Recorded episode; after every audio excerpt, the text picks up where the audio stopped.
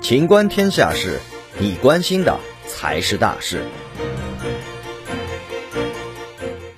人民银行和银保监会约谈恒大集团。二零二一年八月十九号，人民银行、银保监会相关部门负责同志约谈恒大集团高管，指出恒大集团作为房地产行业的头部企业，必须认真落实中央关于房地产市场平稳健康发展的战略部署，努力保持经营稳定，积极化解债务风险。维护房地产市场和金融稳定，依法依规做好重大事项真实信息披露，不传播并及时澄清不实信息。要求恒大发挥带头作用，推进恒大解决债务危机。约谈也凸显中央对房地产行业的关注，行业稳定发展是基本前提。实际上，不仅仅是恒大，近两年来接连有房企爆发财务危机，甚至破产倒闭，范围已经不再局限于中小房企。因此，本次约谈在推进恒大化解债务危机的同时，也能对其他房企起到一定警示指导作用。